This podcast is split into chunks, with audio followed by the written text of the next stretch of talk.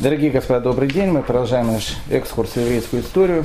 К 1410 году в Европе сложилась ситуация трехпапия.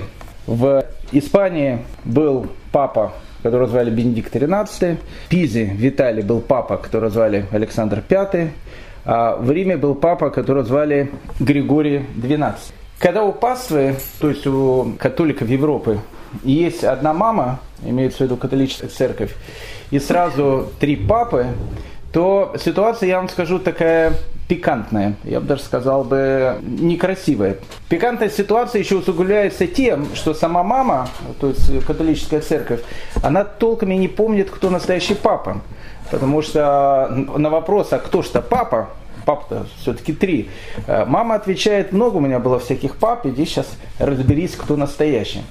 Поэтому в, этой самой ситуации, ситуации трехпапия, каждый папа, он борется за своего дитятю, а дитятя его это, соответственно, католики, которые живут в Европе, для того, чтобы именно его они приняли общепризнанным папой. Как поется в известной каббалистической песне «Выбери меня, выбери меня».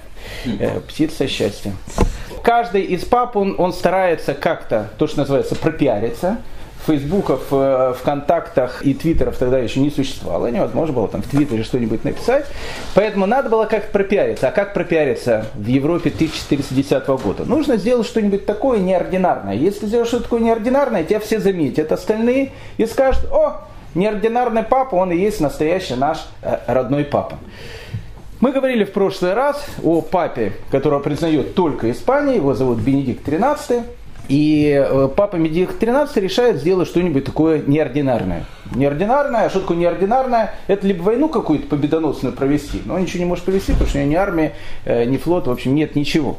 Единственное, что он может сделать какой-то подвиг во имя веры. А какой самый большой подвиг во имя веры можно сделать? Сделать то, что не удавалось сделать никому. А что не удавалось сделать никому? Обратить евреев в христианство. Мы говорили с вами о том, что э, человек, который является практически его правой рукой, был бывший главный раввин города Бургаса. Этого человека когда-то звали Шлома Олеви, теперь, когда он крестился, он стал епископом города Картахены, и теперь его зовут Пабло де Санта-Мария. И вот у Пабло де Санта-Мария он был вообще по, э, по своей психологии, он был таким фридистом.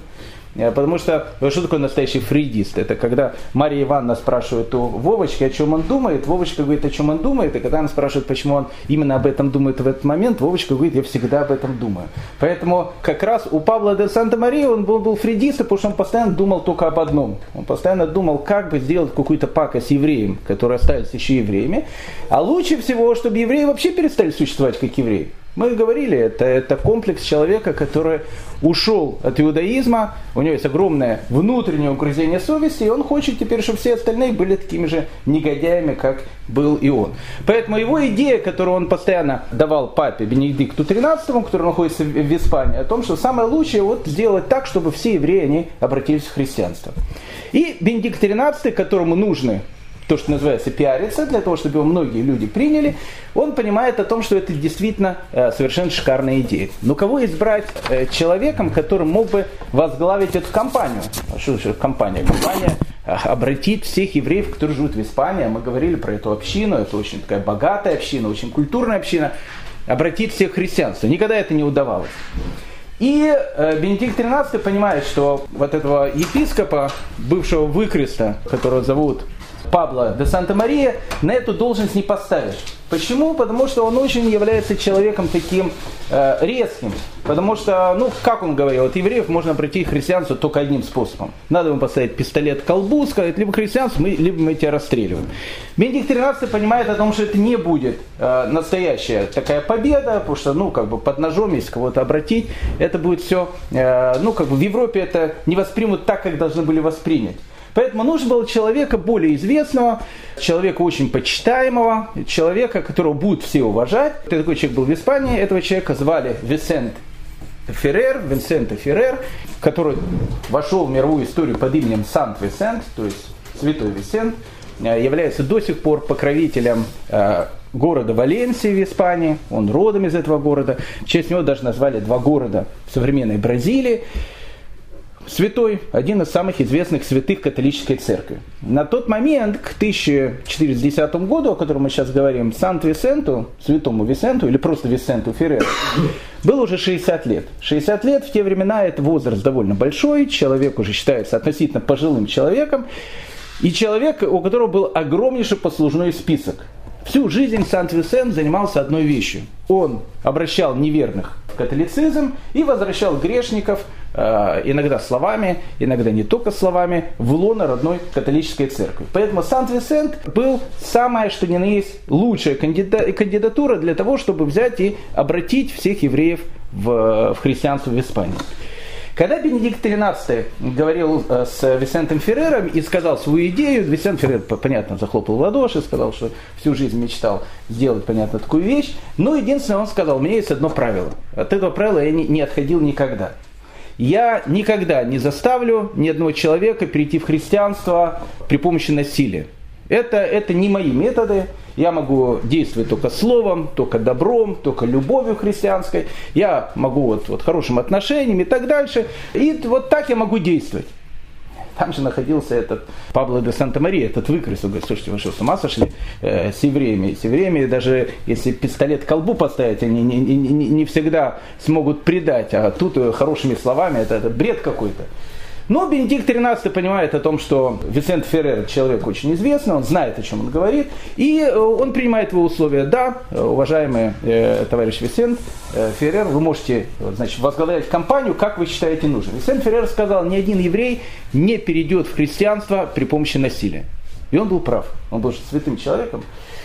Поэтому что делает Висент Феррер? Висент Феррер, он начинает ходить по городам и весям, Кастилии. Мы говорили о том, что в те времена Испания христианская делилась на два королевства. Одно королевство называлось Кастилия, э, со столицей э, не в Житомире, а столицей в городе Толето.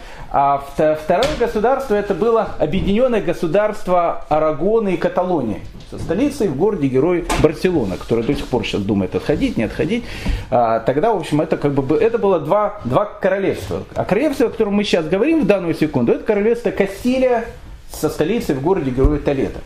Поэтому Винсент Феррер решил начать ходить по городам и весям для того, чтобы проповедовать Слово Божие для евреев. Опять же, при условии, что ни один еврей никогда не перейдет в христианство без того, чтобы, э, что ему как-то что-то будет угрожать. Как э, проходила вот эта вот кампания, которую делал Винсент Феррер? Он приходил в город, в любой город, в окружении людей, которых называли флагеланты. Кто, кто такие были флагеланты? Флагеланты это была такая группа фанатиков, обычно люди не совсем адекватные, то есть, скажем так, люди совсем неадекватные, люди очень похожи на современных шиитов. У шиитов есть такой праздник один, когда они берут там цепи, может вы видели по телевизору, плетки, и начинают себя там избивать до крови. Точно так же, как происходило когда-то а, с первым халифом Али. Вот они начинают себя избивать, и это, эти картинки, они очень часто, их можно увидеть. У шиитов есть такой обычай. У флагелантов тоже был такой обычай. Флагеланты это были еще раз такие совершенно ненормальные люди, которые монахи обычно, которые раздевались до пояса, а иногда и полностью, и брали какие-то всякие плетки, потом брали цепи и начинали себе избивать этими плетками и цепями, кричать, бить. И при всем при этом говорит, вот так вот погибал наш, значит, э, Господь, наш, наш Мессия, Ешуа, когда, значит, его, значит, пытали. Вот его пытали, вот они себя тоже, значит, так, таким опытом э, пытали и говорили, мы очень грешные, при помощи этого мы, значит, раскаиваемся от грехов. Теперь представьте такую ситуацию. Весен Феррер говорит, ни один еврей не перейдет в христианство насильно. Вот он заходит в город. В город заходит Висенферер, христиане его все принимают, он человек очень э, известный еще раз. И за ним идет эта группа флагелантов, которая начинает себя избивать. Причем, когда они бьют себя, они все такие окровавленные, они все кричат, вот так было с Ешуа, вот так вот они над ним издевались. Когда люди ходили вокруг и говорили, а кто, кто, кто, кто издевался? Кто издевался? Понятно, что кто издевался. Евреи издевались. И Винсент Феррер ходил по городу и говорил, только ни одного еврея не надо трогать. Ну вот так вот они издевались. И они продолжают так издеваться. Они продолжают так издеваться над церковью, они продолжают так издеваться над Ешу, которого уже сейчас нету. Но тем, что они в него не верят, они продолжают делать ему такие удары. Ну, люди в 15 веке, они в 3D кино не особенно ходили. И вообще ни в какой кинотеатр не ходили. Поэтому для них все, все, что было в мире, оно все должно было быть очень визуальное. Вот если есть такой визуальный эффект, а визуальный эффект должен быть, вот они увидели, все, визуальный эффект. Люди избивают друг друга, причем по-настоящему, не как в Голливуде, э, гримом избивают. И вот такие, такая толпа, она окружает Висенте Феррера, видят вот эти флагеланты, которые избиваются друг для друга, понимают, что точно так же было с Иисусом. Всем Иисусу очень жалко. Кто это сделал? Сделали соседи евреи, которые рядом. И э, потом Висент Феррер, значит, вызывает весь город и начинает проповедовать. Проповеди его были обычно очень добрые. Э, они заключались в том, что люди должны покаяться, это понятно, и должны что-то сделать, потому что евреи, которые убили Ешуа, две это уж так, к тому моменту, 1400 лет назад, они продолжают его ежедневно убивать. Чем продолжают его ежедневно убивать? Своим безверием. И толпа уже так сидит. А почему вам плохо, говорит Весен Феррер? Вот вам э, всем хорошо, а, да, всем плохо. Э, экономическая ситуация тогда была не, не ахти. Люди бедные это слушали. Чернь. Почему вы так живете? Потому что вот это все и происходит из-за того, что вот евреи, они до сих пор не, не, не, не признали свою вину, они до сих пор продолжают служить сатане, дьяволу и так дальше. И народ слушает это, народ слушает. Отношение к народу, у народа становится погромное. Ну, ну, такое обычное погромное настроение, после которого надо дать одну такую вспышку, и всех евреев города просто перережут. В 15 веке от слова к делу обычно был всего лишь один шаг. Следующая вещь, которую делал Винсент Феррер, опять же, она была очень благочестивая, и он объяснял ее полным таким благочестием, он говорил так, смотрите, что же это такое? Э, евреи, взяли, евреи живут в очень хороших домах. А евреи, кстати, в Испании были люди очень состоятельные. Они живут в очень хороших домах, они живут в очень хороших районах. И это плохо. Не, не то, что плохо, пускай они живут. Я ни одного еврея никогда не заставлю ничего делать. Это мое, мое, мое кредо. Но они живут среди христиан. Христиане их видят, христиане слышат их эти э, ужасные какие-то речи, которые они говорят, они смущают христианское население. Поэтому, поэтому евреев надо переселить в отдельный квартал, в какой-нибудь, подальше от всех. И вот евреи, которые сидят в городе, они слышат, что не только начинается погробное настроение в городе, а начинается еще и то, что вполне вероятно сейчас евреев попросят из хорошего дома его оставить и поселиться куда-то на окраину. Висент Феррер ничего не делает. Он берет из города уходит. А город смотрит на евреев уже так, что не сегодня, а завтра просто всех начнет резать. И люди слабые, которые это видят, они начинали приходить в христианство. По одной простой причине, потому что не понимали, либо сейчас будут резать, либо надо что-то делать. Опять же, таких людей было очень мало. Но такие люди были. И Висент Феррер так ходил из городов в вестей, из города в город. Результат был. Маленький, но результат был. Но это был не тот результат, которого ждали. И тут как бы получилась ситуация, которая еще помогла Бенедикту XIII несчастному для того, чтобы продвинуть свою вот эту вот идею обращения всех евреев в христианство, потому что Висент Феррер не очень с ней справлялся. То есть он, э, все, что, все, что там было, процент перехождения был очень маленький. В государстве, которое называлось Арагона, мы говорили, это второе государство, э, со столицей в Барселоне, жил да был такой король, которого звали Мартин I Гуманы. Ну, в средние века, если человек был гуманы, э, сейчас это все, все, все гуманы 15 века сейчас сидят пожизненные да, на зонах. Э, это, ну, такая там гуманность была тогда. Э, он, ну, такой Мартин Первым был гуманы, по-своему, в, в, в духе 15 века. Единственная, какая проблема была у Мартина Первого, у него не было детей. То есть у него был сын, он умер. В общем, когда Мартин Первый умирает, наследников престола нету. И все начинают думать, а кто же будет наследником престола. Это всегда вопрос, которых многих занимает. Были претенденты. Кто был претендентом? Мы с вами говорили в прошлый раз, что э, у короля Кастилии, которого звали Энрико III, который умер, был маленький сын, которого, которого звали инфант Хуан II. кто такой инфант? Это наследник престола. Он был очень маленький. Ему к этому моменту, о котором мы сейчас говорим, а мы уже с вами переходим к 1412 году, было приблизительно там 6-7 лет. Поэтому править он не мог, а, соответственно, так как править он не мог, и, и правили государством три регента, три человека, которые как бы правили государством до того, до того момента, пока вот этот маленький Хуан II не подрастет. Мы говорили об этих людей, которые правили Кастилией. Э, одним из этих людей была родная мама этого маленького Хуана э, которого звали Катарина. Второй, это был его родной дядя, то есть родной брат покойного короля Энрике III, которого звали Фернандо. И третий был наш известный выкрест, э, теперь епископ э, города Картахена, которого звали Пабло де Санта-Мария. Это были три человека, которые правили Кастилией до того момента, пока Хуан II не подрастет. И тут в Арагоне такая ситуация, умирает король, и кто должен его заменить? А кто его заменит? С одной стороны, родственников у него близких нет, но есть у него родственники дальние. Какие дальние родственники? Дело в том, что умерший король Кастилии, Энрике III, э, Энрике III, да, он был его родным племянником, самым близким родственником. То есть, если бы на, на данный момент Энрике III был бы жив, его бы избрали королем Арагоны. И тогда бы произошло то, что произойдет в конце 15 века. Кастилия и Арагоны объединились бы, и получилось бы сильное государство Испания. Пока это два разных государства. Но Энрике третьего нету. Кто же должен занять престол? Это такая математическая задачка.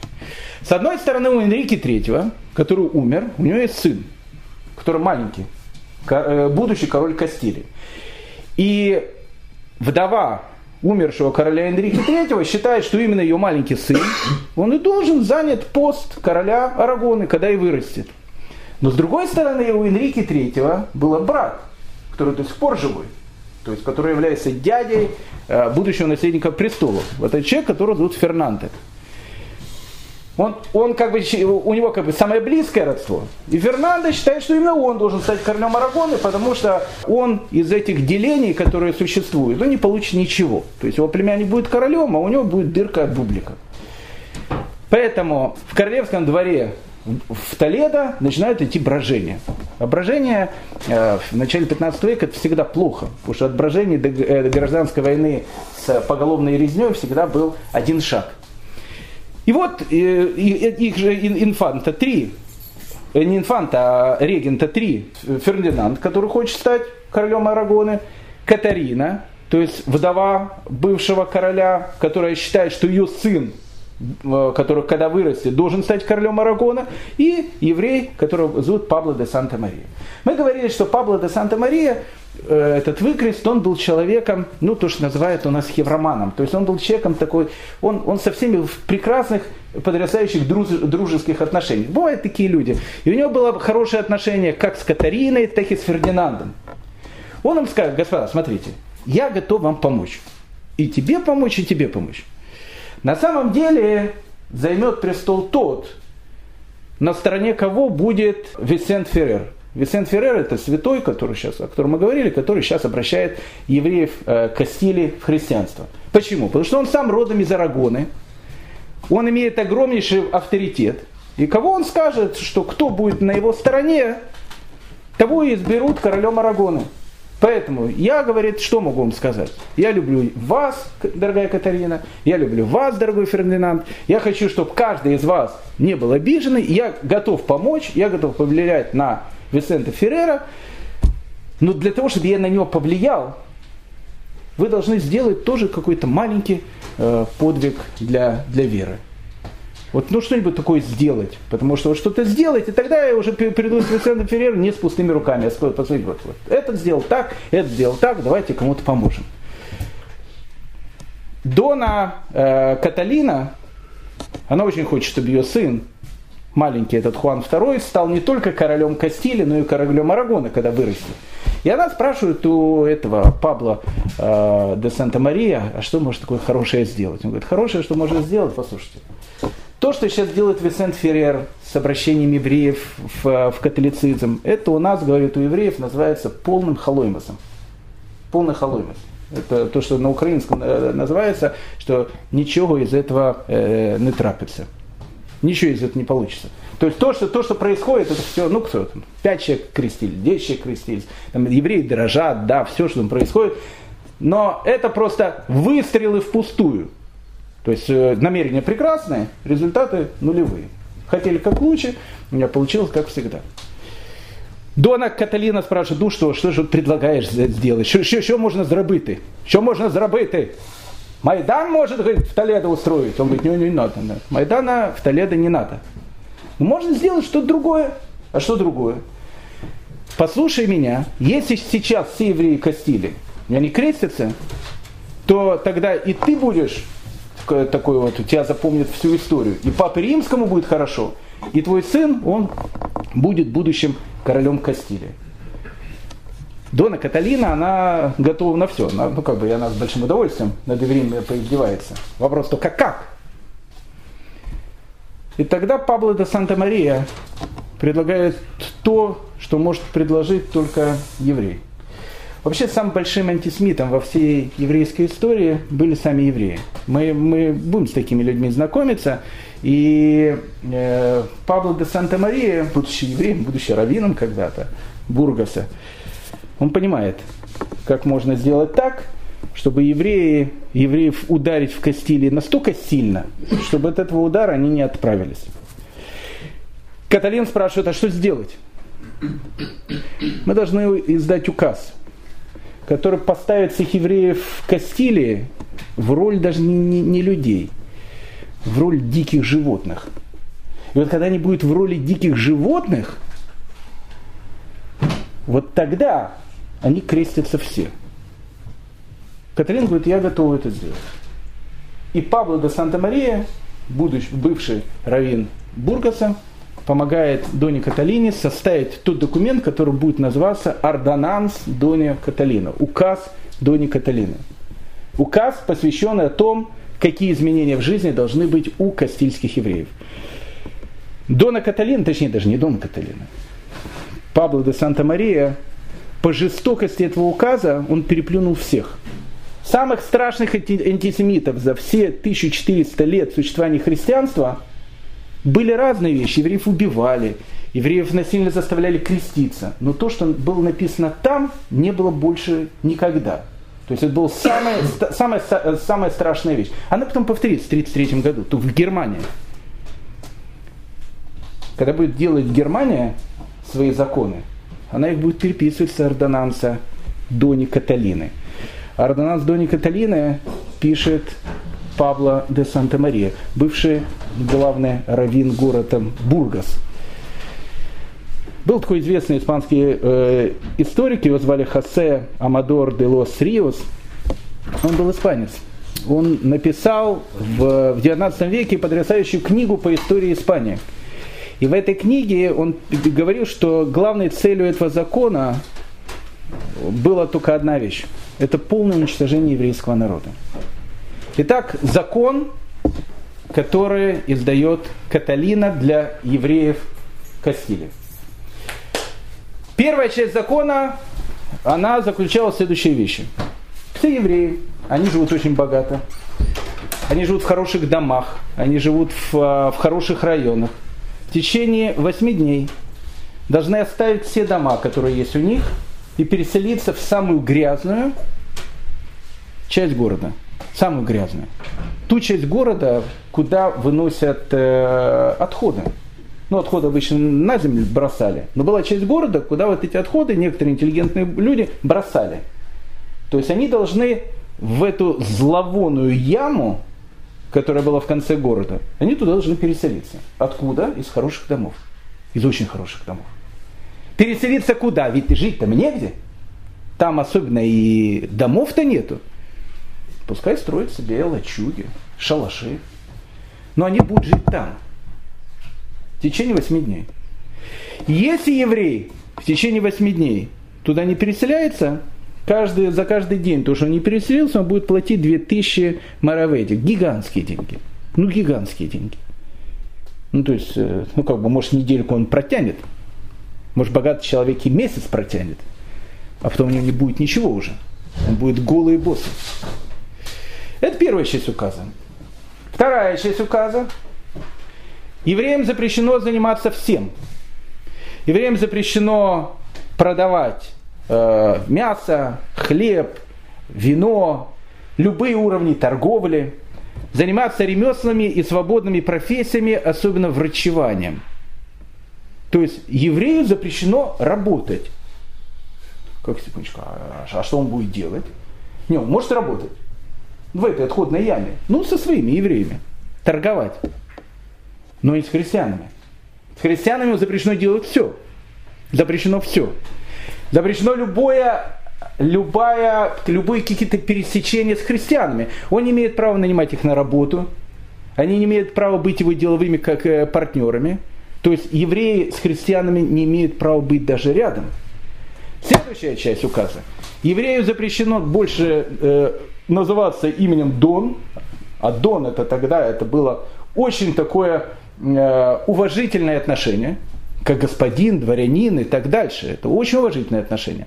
Никакими донами. Это то же самое, что у нас сейчас имя отчество. Как вас зовут? Израиль, э, там, не знаю, Иванович. Как теперь, э, до этого был Израиль Иванович, которого все с большим уважением. А теперь будет просто Израиль. Или еще как поунижительнее.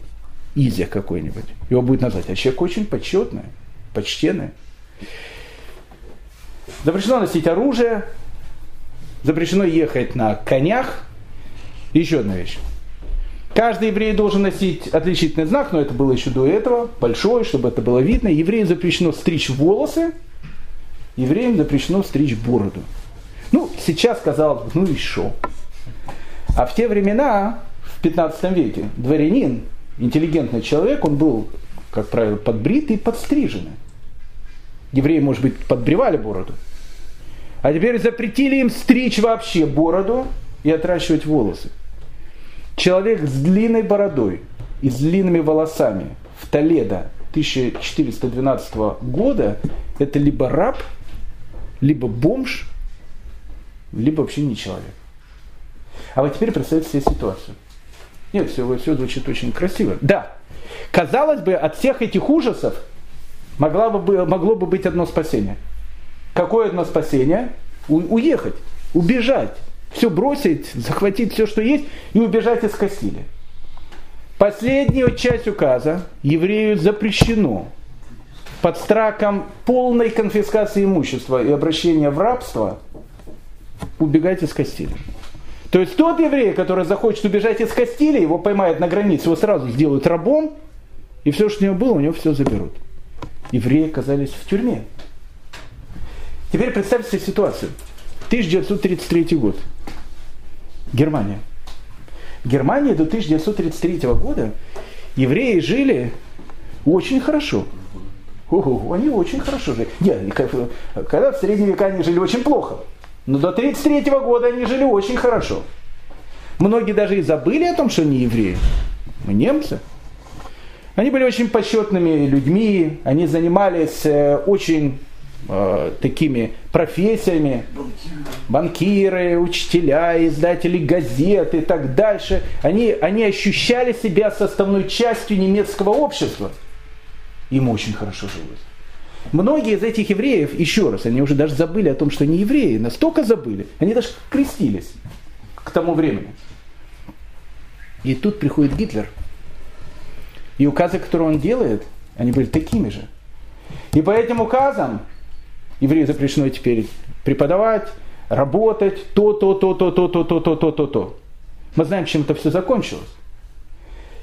Но в Германии тогда мог быть один выход – первоначально, на первоначальном этапе человек мог убежать из Германии. Потом его просто убивали. Мы все знаем эту историю. А в Италии, а в Испании 1412 года выход был. И, и выход был очень хороший. Он был написан в этом указе. Но если еврей добровольно, его же никто не принуждает, принимает христианство, то он может жить там, где он жил. Он может заниматься, чем он занимался. И еще больше – если он человек известный, он даже получит какие-то должности при королевском дворе. А теперь представьте себе ситуацию. Вот живет человек, у которого есть все. Ну, все есть. А теперь это человек, который является уважаемым человеком, который называют по имени отчеству, который живет в прекрасном доме, у которого есть слуги, который привык к хорошему уровню жизни. Ему говорят, ты сейчас теряешь все и будешь жить на помойке. И не просто будешь жить на помойке, ты будешь жить на помойке и будешь выглядеть как животное. Либо у тебя есть вторая вещь. Какая вторая вещь? Ты можешь просто взять и принять христианство. Поэтому, когда издается этот указ, как он страшно не звучал, надо всегда взять и подумать, а что бы я сделал на этом месте? Как бы поступил я? Это все очень хорошо говорить. А как бы поступил конкретно взятый еврей в, да, в, да, в данной ситуации? Я вам хочу сказать такую вещь, что в принципе действия указа не удались. К тому моменту говорят о том, что на территории Испании жило где-то около 200 тысяч евреев. Ну, приблизительно. Говорят, что около 20 тысяч евреев крестились. Процент очень маленький. Обратите внимание, 20 тысяч. С одной стороны, это 20 тысяч человек. Никогда не было такого результата, чтобы крестились одновременно 20 тысяч евреев. Эти евреи потом будут самыми несчастными людьми. Эти евреи потом войдут в категорию, которых будут называть маранами. И тогда вот эти самые мараны, это пройдет еще 5, 10, 15, 20 лет. Они будут рвать на себе волосы и будут говорить, лучше бы остались бы евреями. Потому что сжигать на кострах будет в первую очередь именно их. Именно эту часть, которая перейдет в христианство. Но 180 тысяч евреев, они остались евреями. И переселились на свалку. Бросив все. 20 тысяч они не, не выдерживают.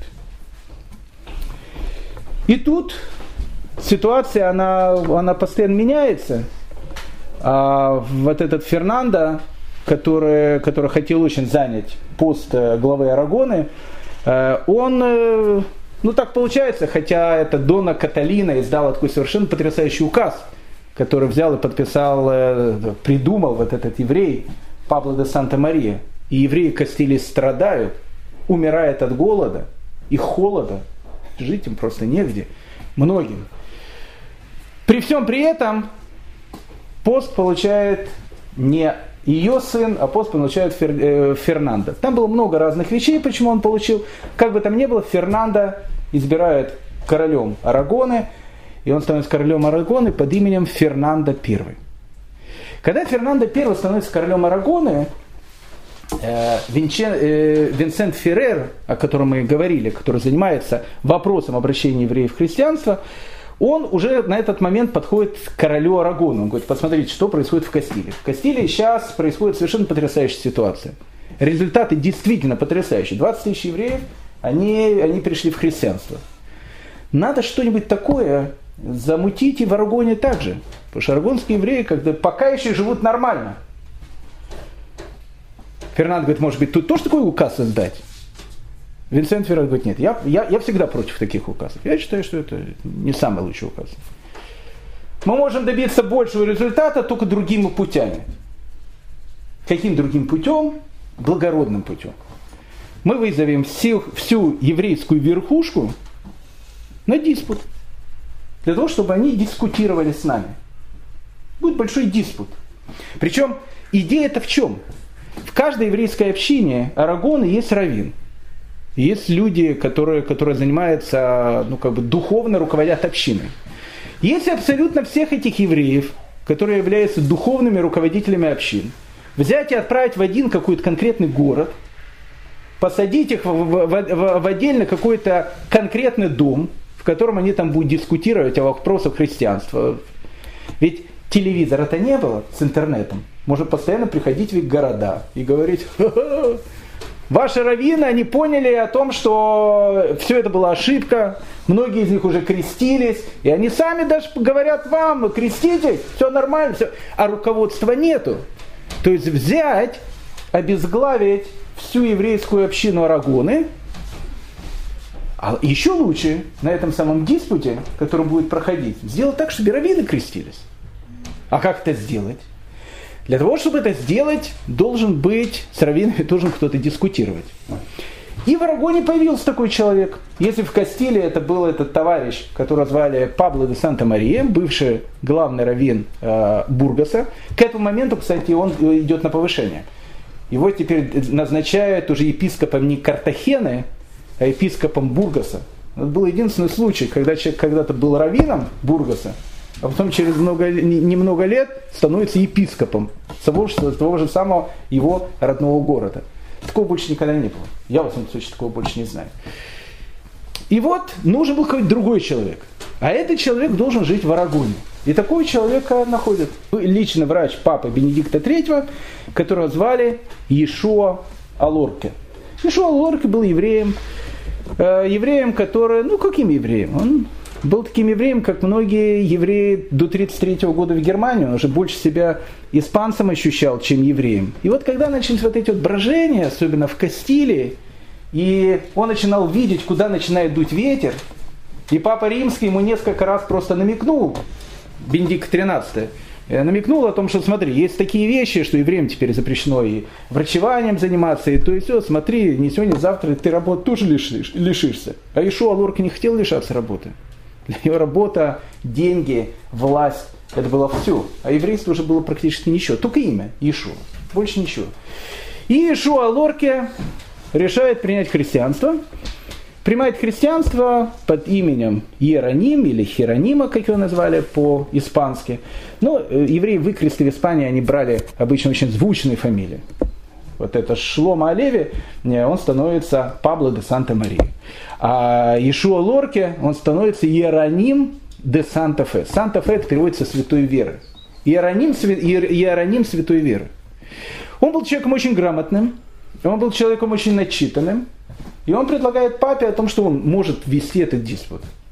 И говорит, я могу вести этот диспут, и этот диспут мы выиграем.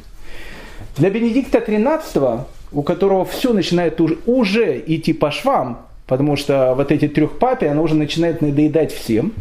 И начинают поглядывать не на Бенедикта XIII. У Бенедикта XIII самые меньшие шансы стать общим папой. Поэтому надо что-то срочно делать.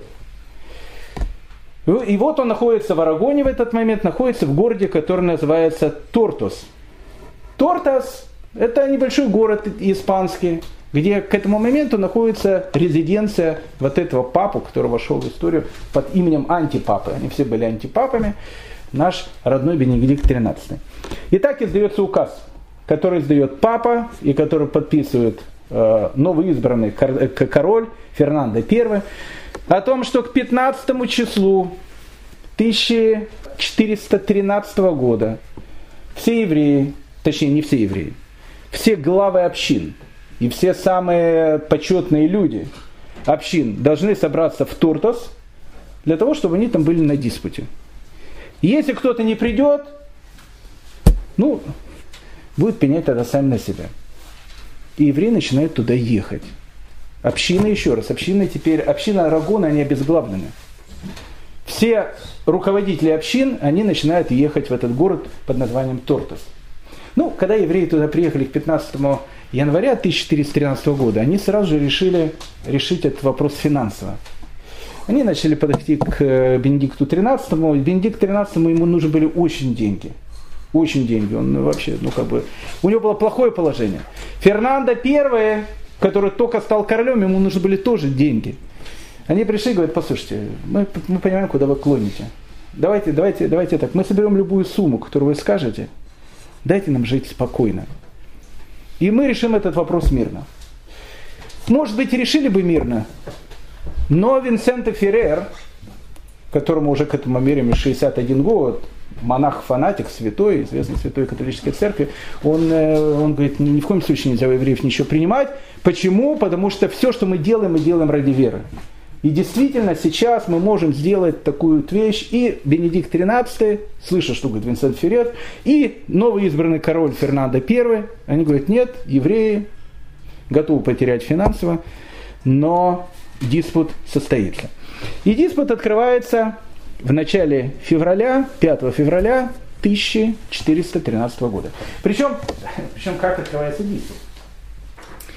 Изначально при самом открытии диспута и Папа Римский, и Иероним де Санта-Фе, будущий,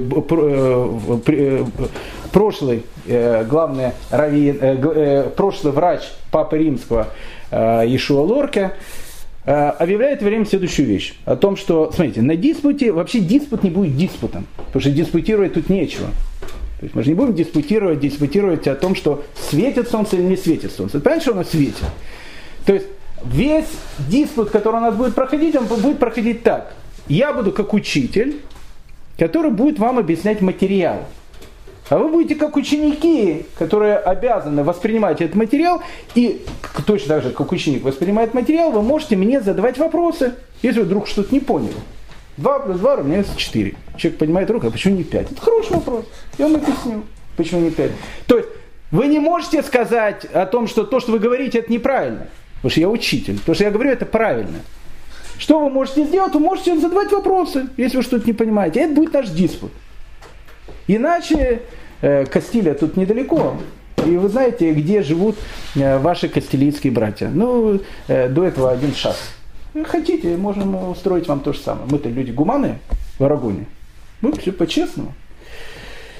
И вот в книге, которая называется «Шевит Ягуда», которую пишет автор Э, автор этой книги, он был свидетелем этого страшного события, событие было, было страшное, диспут в, в Тортофле, о котором мы сейчас будем говорить, пишет Шевит Игуда о первом дне диспута. Когда мы явились в дом папы, мы увидели большой двор, украшенный цветными тканями. Это было место диспута. Там стояло 70 кресел для кардиналов, епископов, архиепископов, одетых в позолоченные красивые костюмы – из знатных духовных лиц, горожан, начальство, и начальство там было около тысячи человек. И сильно робость овладела нами. Затем папа начал говорить. Знаете, еврейские ученые, что я сам явился и вас призвал не только, чтобы спорить, какая из двух религий истинная, ибо для меня не подлежит сомнения, что моя вера истина, а ваша Тора когда-то была истиной, но потом она была упразднена. Мы сперва будем обсуждать только доводы Иеронима, который готов доказать по Талмуду ваших древних учителей, знавших больше вашего, что Мессия уже явился. И вы со своей стороны будете отвечать по этому вопросу. Затем Иероним начал свою речь словами пророка Ишаяги. Ишаяку. «Пойдем и будем состязаться, если согласитесь и будете послушны, то будет пользоваться всеми благами земли. Если же будете непокорны и мятежны, вас пожрет меч. Видаль Бенвениста в своей ответной речи, произнесенной на латинском языке, выразил удивление по, этому, по, по, по поводу того, что одна из вступающих в спор сторон начинает с угроз, еще до открытия всяких прений. Папа язвительно ответил, вы правы, но эта дурная привычка не должна вас удивлять, ведь он Иероним из ваших. То есть тот, тот, который спорит, он из ваших, поэтому раз он из ваших, он с вами начинает так и спорить. Итак, идея диспута сама по себе, она она была, конечно, маразматической. Ну вот если так вот взять и подумать. Она, э, уже эта идея, она как-то э, э, проходила в диспуте, который был в свое время в Барселоне 200 лет до этого. Диспут, в котором участвовал Рамбан. Мы говорили уже об этом диспуте. Там тоже тогда был еврей Выкрес, который с ним э, там э, состязался на этом диспуте. Тут тоже сейчас еврей Выкрес, он начинает спорить с крупнейшими раввинами Арагоны того времени. В чем маразматическая часть этого диспута. Она заключается в том, что э, сейчас Иероним э, хочет сказать следующий постулат. На самом деле мудрецы Талмуда, они все знали о том, что Иешуа, Иисус, он был Мессия. И в Талмуде об этом многократно написано. Евреи неправильно читают э, Талмуд, а если они сейчас правильно начнут читать Талмуд, они сами убедятся о том, что не ошибались. Ну, в свое время, 200 лет до этого, Рамбан уже ответил по этому вопросу. Он сказал, знаете, может, вы правы. Но если они бы видели о том, что Иисус э, Мессия, они бы все стали христианами. Почему же никто из мудрецов Талмуда не стал христианином? Наоборот, они готовы были отдать свою жизнь для того, чтобы остаться евреями. То есть сам по себе постулат, он является сам по себе безумным. Но э, евреи ничего не могли сделать. Это было условие проведения диспута. Кто приходит на диспут со стороны евреев? Там приходят очень известные раввины. Это и раб Захария Леви, и э, Дон э, Видаль Бен Бенведиста Дела Кавалерия. Кстати, он человеком был, э, запомните это имя, Видаль Бенвениста де ла Кавалери. Он, кстати, был тем человеком, который сейчас, вот мы читали Шевит Игуда, он говорит папе римскому, не надо начинать диспут с угроз. Это именно он говорит. Он был человеком очень знатным. Э, он был одним из ну, самых ярких представителей еврейской общины Арагона. Он не был раввином, он был, э, он был политиком. Он, его в свое время, папа был очень человек, э, очень связанный с политикой Арагоны. Он был очень э, знатный человек, он был очень богатый человек, человек, который свободно говорил на латыни, и поэтому евреи избирают его как, ну, как свой рупор. Он очень часто, он мог с ними говорить на одном языке. То есть он был очень, очень известный человек в Арагоне. Видаль де, де, де ла Кавалерия. Ну и еще э, одним из, наверное, самых известных участников диспута был человек, которого звали Раф Йосиф Альба. Он был э, главным раввином города Дороке. Мы сейчас поговорим об этом городе. Человек, который после диспута напишет свою бессмертную книгу, которая называется «Сефер э, и Карим».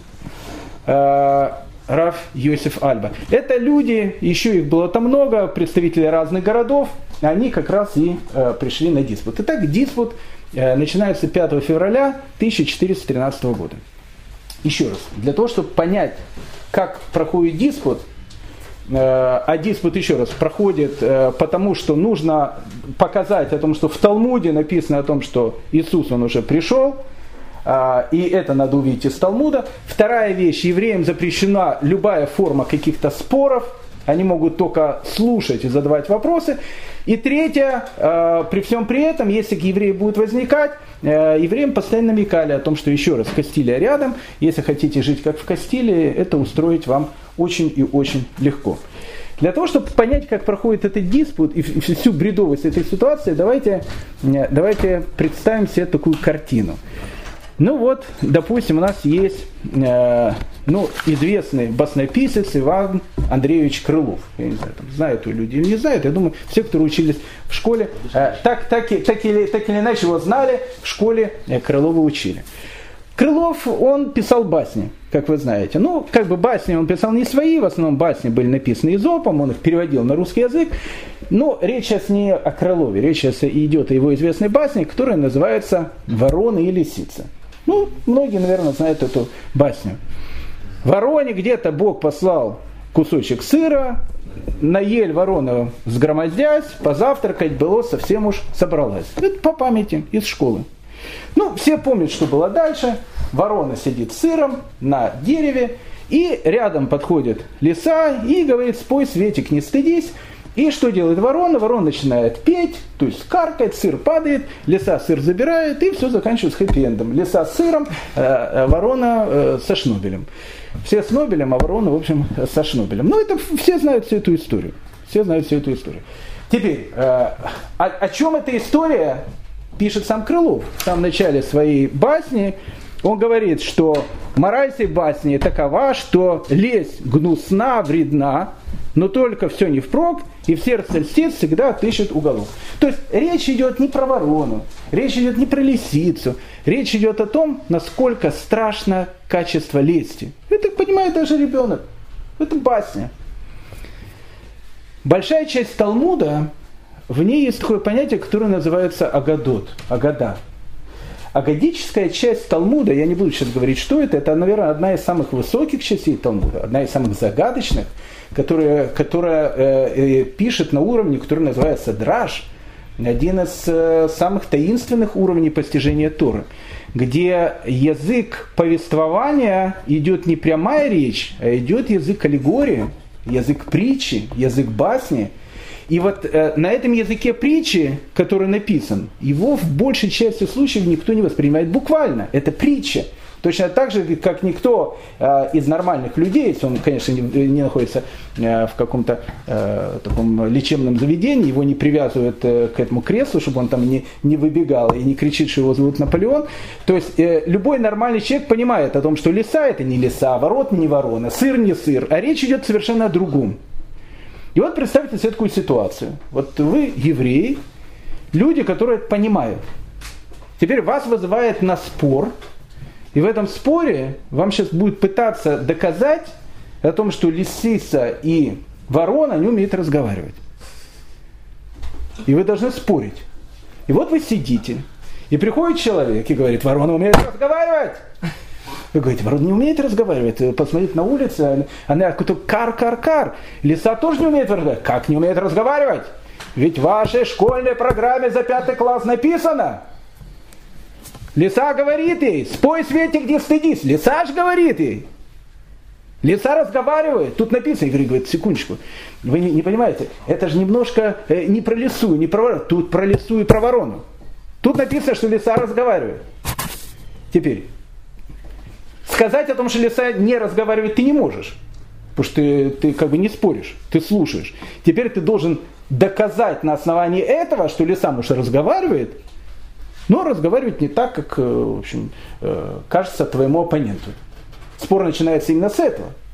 Есть известная агадическая такая история, в которой говорится, что в момент разрушения храма родился Машиах. Там много есть вещей, там написано, что и он сейчас сидит среди прокаженных, около ворот Рима, это уже как бы другая вещь. Когда Мартин Бубер, будущий э, первый глава Академии э, наук Израиля, был маленьким мальчиком, и его э, мама рассказывает притчу, что вот Машех, он сидит среди прокаженных у ворот Рима и ждет. И он вспоминал, и он спросил у мамы, а кого он ждет. Мама на него посмотрела говорит, может, тебя? когда ты вырастешь. Поэтому в момент разрушения храма рождается Машиах. Написано в Агаде. Ну что говорит Агада? Агада говорит, что в тот момент, когда был разрушен храм, начинается эпоха, которая приведет к его восстановлению, и эпоха, когда придет Машиах. То есть вся Агада, она посвящена идее, что с момента разрушения храма, как бы, это, как бы эта вещь не казалась страшной, с этого начинается отчет дней, когда он придет. Это понимает любой человек. Но э, Иеронима де Санта-Фе это не понимает. Ведь он же говорит, как Алисей о вороне. Тут написано, что в момент разрушения храма родился Маших. Вот написано. Значит, Иисус Маших. Ну, евреи, правда, попытались ставить 5 копеек – и сказали, что, знаете, может быть, может быть, э, и правда, давай, мы готовы, да, мы готовы сказать, что лиса, она умеет разговаривать, готовы. Но тогда это кто угодно, только не Иисус. Почему? Потому что храм был разрушен, прошу прощения, почти что через 40 лет после его смерти. Поэтому, может, он родился. Ну, не Иисус. Может, мы, может мы, мы его не признаем. Значит, вы его не признаете, вы тоже другого признаете. Это удар. Ну, Иероним де Сант-Фе, понятно, говорит, а что можно сказать в данной ситуации? На самом деле в Талмуде было написано не так. Было написано о том, что он родился еще за 40 лет до этого. Ну, то, что написано в момент разрушения храма. Это писали ваши мудрецы. И вообще, у меня есть источник, в котором одним из ваших мудрецов прям таки говорит, веру, полной верой о том, что Ешуа Машех. Они говорят, где это написано? В книге. А в какой, спрашивают евреи? Ну, евреи как интересуются, в какой В вашей книге, в еврейской. В какой нашей еврейской книге? А у меня есть эта книга. Еврей говорит, ну покажите. Я не могу показать, она у меня в другом городе. Еврей говорит, ну может быть принесите, мы если увидим, там действительно написано, может мы не видели это, там в Талмуде такая надпись интересная, может мы не заметили что-то, может тогда будем думать. Я принесу.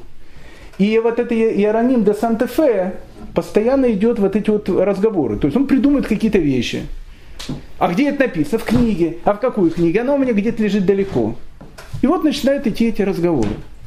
Но на каком-то этапе, после где-то месяца споров, у евреев э, стали не, выдерживать нервы. Потому что, ну, во-первых, это полное издевательство над э, главами, э, главами еврейской арагоны. а речь идет о величайших людях своего времени, над которыми просто издевались. Сидят, ну, как бы, мудрецы, которым э, уже второй месяц доказывают о том, что лиса и ворона умеют разговаривать, и ты ничего не можешь сказать. Ты не можешь сказать, что, что речь идет о каком-то безумии. Ты обязан это слушать. Иначе все это плохо закончится. Потому что слова хотите как в Кастиле, да, очень легко можем э, устроить.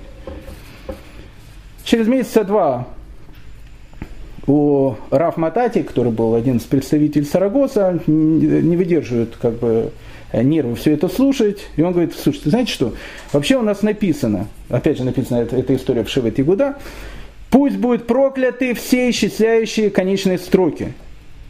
Тут написано в Талмуде, кто еще вычисляет время прихода Машеха, он должен быть проклят.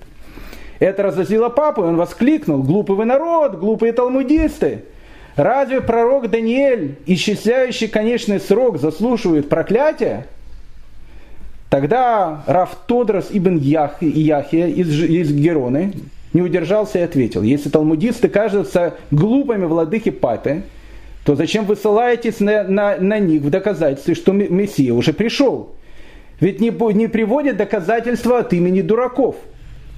Раф Йосиф Альба гневно воскликнул.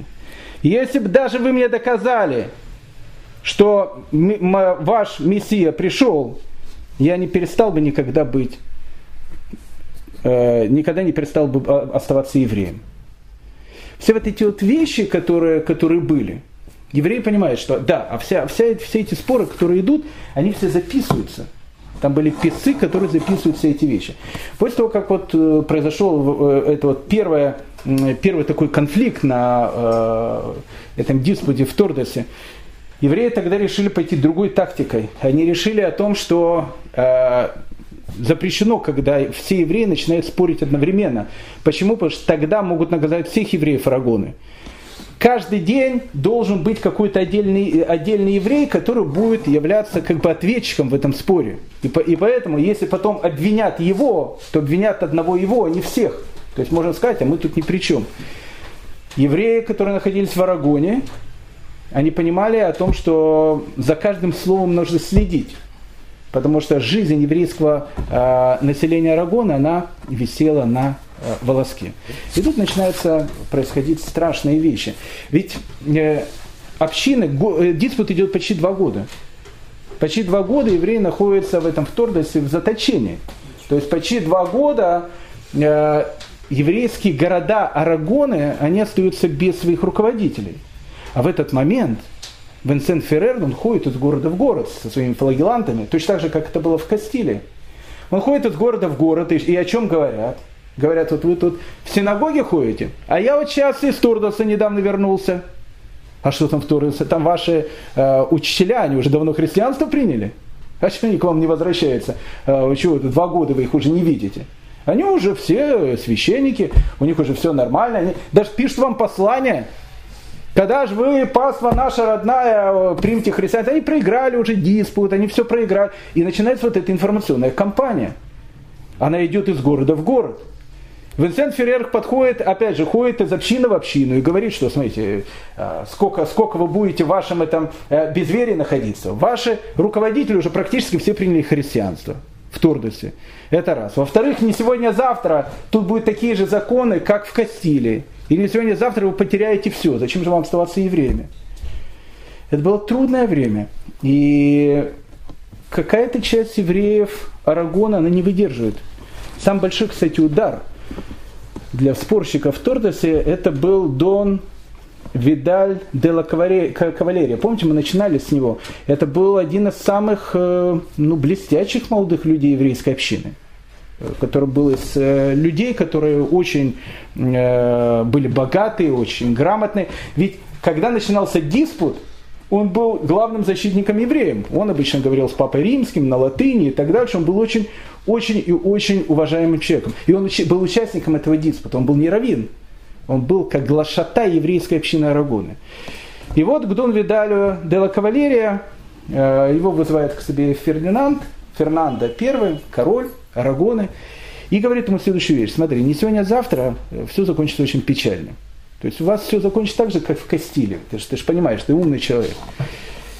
Я готов тебе вот прям сегодня если ты сегодня крестишься, я готов сделать тебя ну, одним, из, одним из руководителей этого государства. Я тебе дам такую должность, которая будет, ну, второй или третий пусть короля. Для этого тебе надо тут креститься. Иначе, если ты это не сделаешь, то завтра ты останешься, будешь жить на помойке. Точно так, как, так же, как живут в Кастиле. Все это так закончится. И Дон Видаль де Кавалерия крестится. И не только крестится он. Крестится его друг и учитель Шлома де Фиера. Он был известным поэтом. Я не скажу, что он был раввином большим, но он был поэтом, он был человеком очень грамотным. В Арагоне Шлома де Фиера очень знали. И Шлома де Фиера крестится также. И тут начинается для жителей, э, э для спорщиков это в Тортосе, начинается вообще, э, вообще период какого-то ужаса. Почему? Потому что какая-то часть общин, она начинает приходить в христианство. Раввинов нет в этих общинах. Люди не выдерживают, нервы не выдерживают.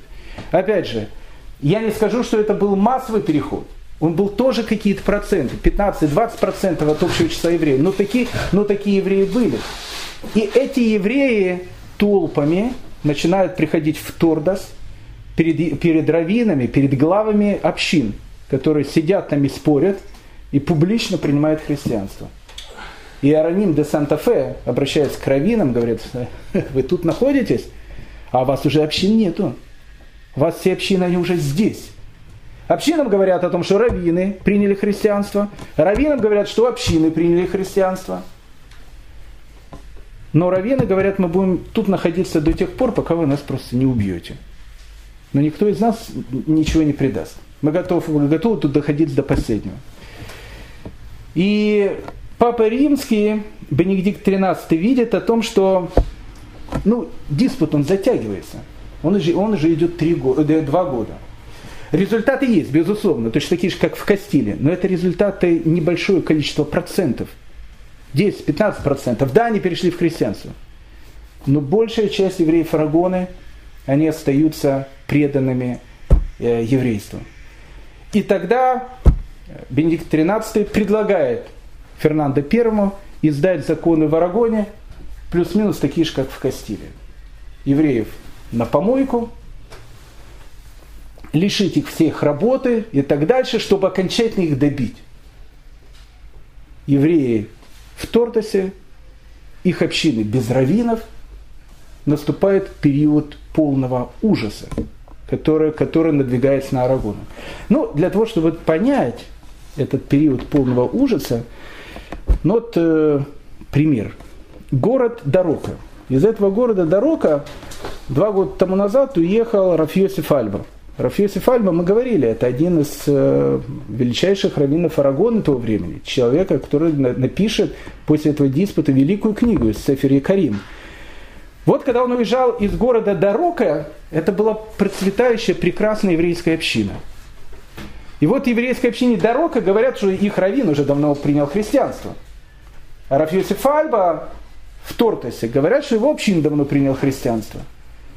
А община Дороки остается еврейской общиной, несмотря ни на что. И тогда городской совет э, Дороки собирает всех евреев вместе на большой площади и говорит им следующую вещь. Ребят, смотрите, значит, э, либо вы все принимаете христианство, либо мы вас даже не будем селить на помойке в нашем городе. Просто оставляйте все, что у вас есть, и вон из нашего города. Либо так, либо так. Евреи Дороки, это была богатая община, они пишут письмо э, наследнику Арагонского престола, человека, которого звали Альфонс. Альфонс, он был сыном Фернанда I. Он был человеком адекватным. Он был действительно адекватным человеком, по-своему адекватным человеком. И когда евреи дороги пишут это странное, страшное письмо, евреи в Испании живут уже 2000 лет, практически 2000 лет. Никогда такого не было. Ведь вы сами говорили о том, что не может быть таких вещей. Либо христианство, либо тебя изгоняют и так далее. Даже в Кастиле такого не было. Мы просим, чтобы э, наследник престола, уважаемый Альфонс, нас защитил. Альфонс обращается к своему папе, Фернандо Первому. Фернандо Первый говорит, я ожидаем не занимаюсь. Сказать, с ним будет все, что будет. И Альфонса, он решает как-то помочь еврейской общине дороге. раввин, который находится в Тордосе. Он пишет письмо главам э, города Дороки о том, что перестали издеваться над евреями. Но глава Дороки уже на это письмо плюет. И, задает, и, и делает указ о том, что всех евреев надо хватать на улицах прямо и предлагает им следующую вещь. Их даже уже не выгоняют из города. Предлагает следующую вещь. Либо христианство, либо мы тебя сажаем в тюрьму. А сколько в тюрьме сидеть, пока христианство не примешь. И начинает евреев сажать в тюрьму. Ночью евреи решают убежать из дороги. Вся еврейская община. Они сбрасывают лестницы через городские стены. И ночью вся еврейская община дороги убегает из города. Голые боссы, без всего. Из процветающей общины дороги не крестился практически никто. Из процветающей общины дороги остается один из евреев, которые сидят в тюрьме. Голова общины находится в Тортасе, Рафьюсиф Альва, а его община уже не существует. Период хаоса и ужаса. В этот самый период времени человек, которого зовут Равшлома Илями, он пишет свое великое произведение, которое называется «Игерет Мусар». И в этом, в этом произведении Игерет Мусар, он как человек, который видел все эти вещи, он их описывает глазами очевидца, для того, чтобы понять тот ужас, который тогда происходил в Испании.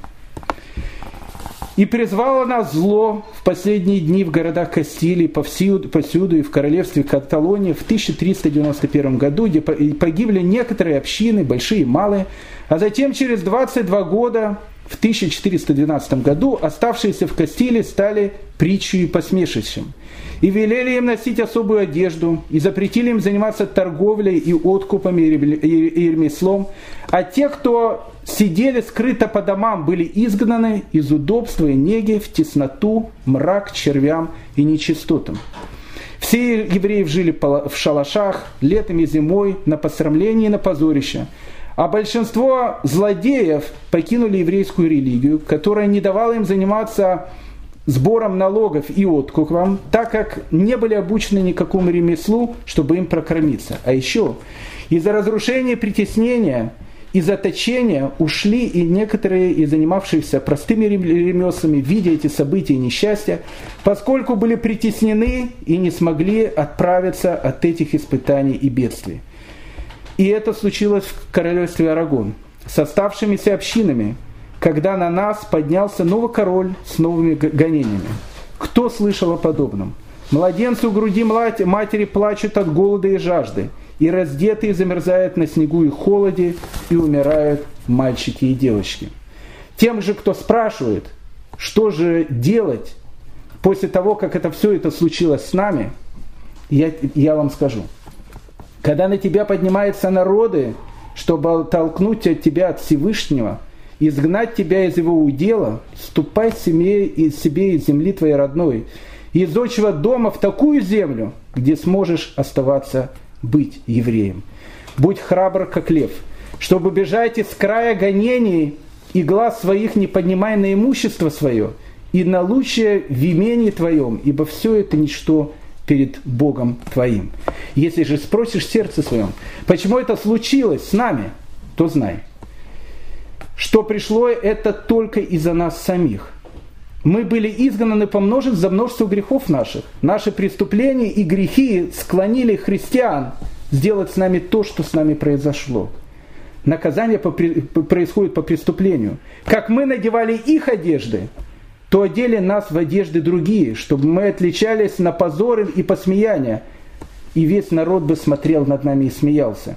Раз мы брили края, края своей бороды и стриглись, как они, то нам велено отращивать бороду и волосы на голове, как скорбящим.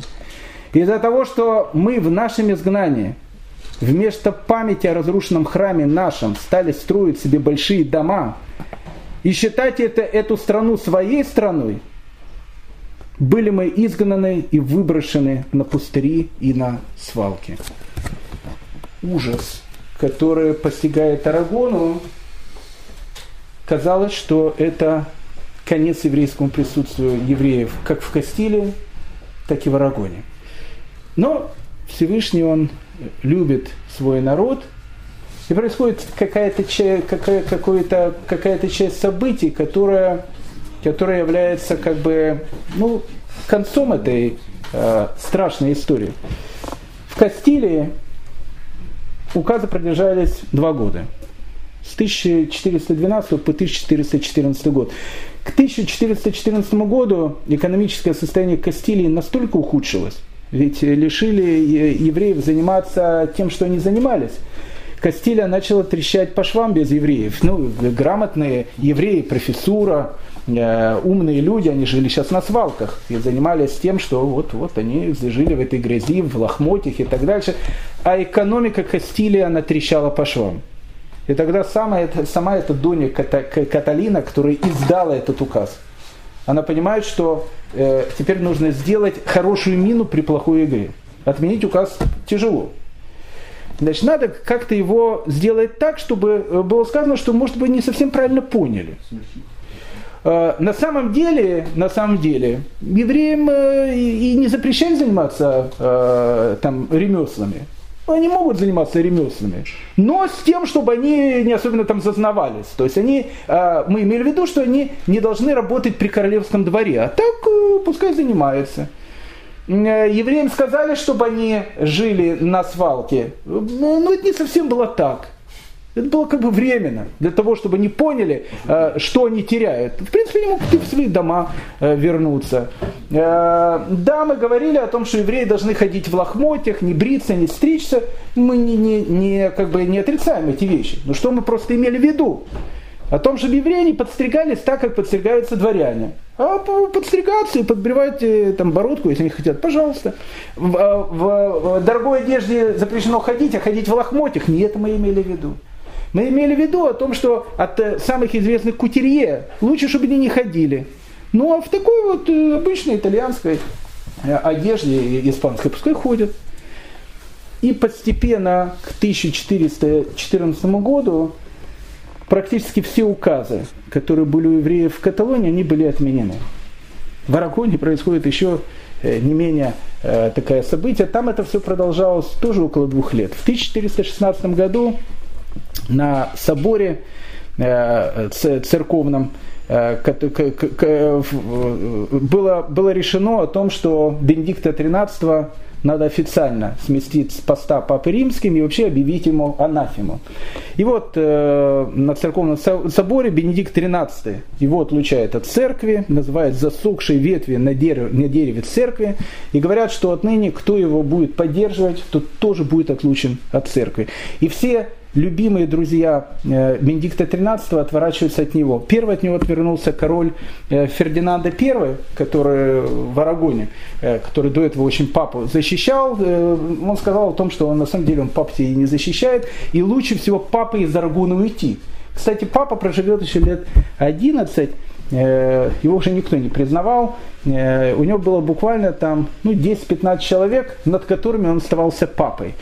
И когда он умирал, он из вот этой маленькой группы, э, которая оставалась с ними, избрал еще одного папу римского, который был папой римского уже даже не над целой страной, а над группой из 10-15 человек.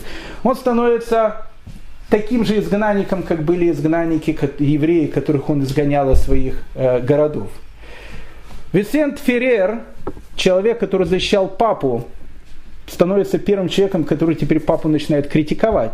Он его называет развратником, лицемером, подлецом.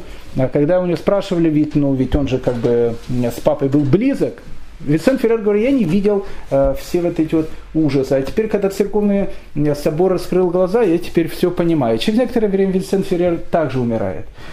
Евреи-выкресты, о которых мы говорили, Пабло де Санта-Мария, Иероним де Санта-Фе, они были приближенными Бенедикта XIII. А Бенедикт XIII сейчас считается вне закона. А все люди, которые были приближенными человека вне закона, становятся тоже людьми практически вне закона. И они потеряли практически все свои должности. А, а, Пабло де Санта-Мария, он оставался, в принципе, епископом своего родного города а, Бургаса, и потом, кстати, его сын, о нем будем говорить чуть позже, тоже станет епископом этого города, но их уже на исторической арене практически нету. Они занимаются только тем, что теперь они могут писать антиеврейские книги, в которых они пишут всякие гадости, но это единственная вещь, на которую они могут идти. В возрасте 36 лет, в этом же самом 1416 году, умирает и король Арагоны Фернандо I. И вот когда все это происходит в течение одного года, и папу смещает, и король умирает, и все вот эти вот товарищи, которые притесняли евреев, они сейчас становятся вне законов, новый правитель Арагоны видя, опять же, что с его родной страной происходит практически то же, что происходило с Кастилией, отменяет полностью все указы антиеврейские, которые были, ссылаясь на то, что их сдал папа Бенедикт XIII. А папа Бенедикт XIII его отлучили от церкви. А раз его отлучили от церкви, все законы, которые были поддержаны им, они тоже все отменяются. Ужас Испании, который был с 1412 года по 1416 год, 4 года, были евреи, которые не выдержали, были евреи, которые крестились. Мы будем еще раз э, в дальнейшем говорить долго и много об этих евреев. Эти евреи потом будут находиться в статусе маранов. И эти, этим евреям не позавидуешь. Но единственное э, в заключении, что можно сказать после этого урока, ведь 80% еврейского населения, они остались евреями, живя в грязи, лишившись всего, что у них было, не видя никакого будущего. Они говорили точно так же, как говорил Равин Дароки, Рафиосиф Альба. Даже если вокруг меня все будет рушиться, даже если вокруг меня все перестанут быть евреями, я останусь евреем до конца. Это тот месседж, который они передают всем нам. После четырех лет ужаса в 1416 году начинается небольшой, небольшая эпоха отдыха. Но эта эпоха отдыха будет небольшая, потому что спустя 75 лет после этих событий произойдет еще одна трагедия – 1492 года, когда все евреи Испании, они должны будут покинуть эту территорию. Но до, до, до этого нам еще нужно будет еще много разных интересных вещей обсудить. Спасибо большое за внимание. Спасибо. До следующего урока.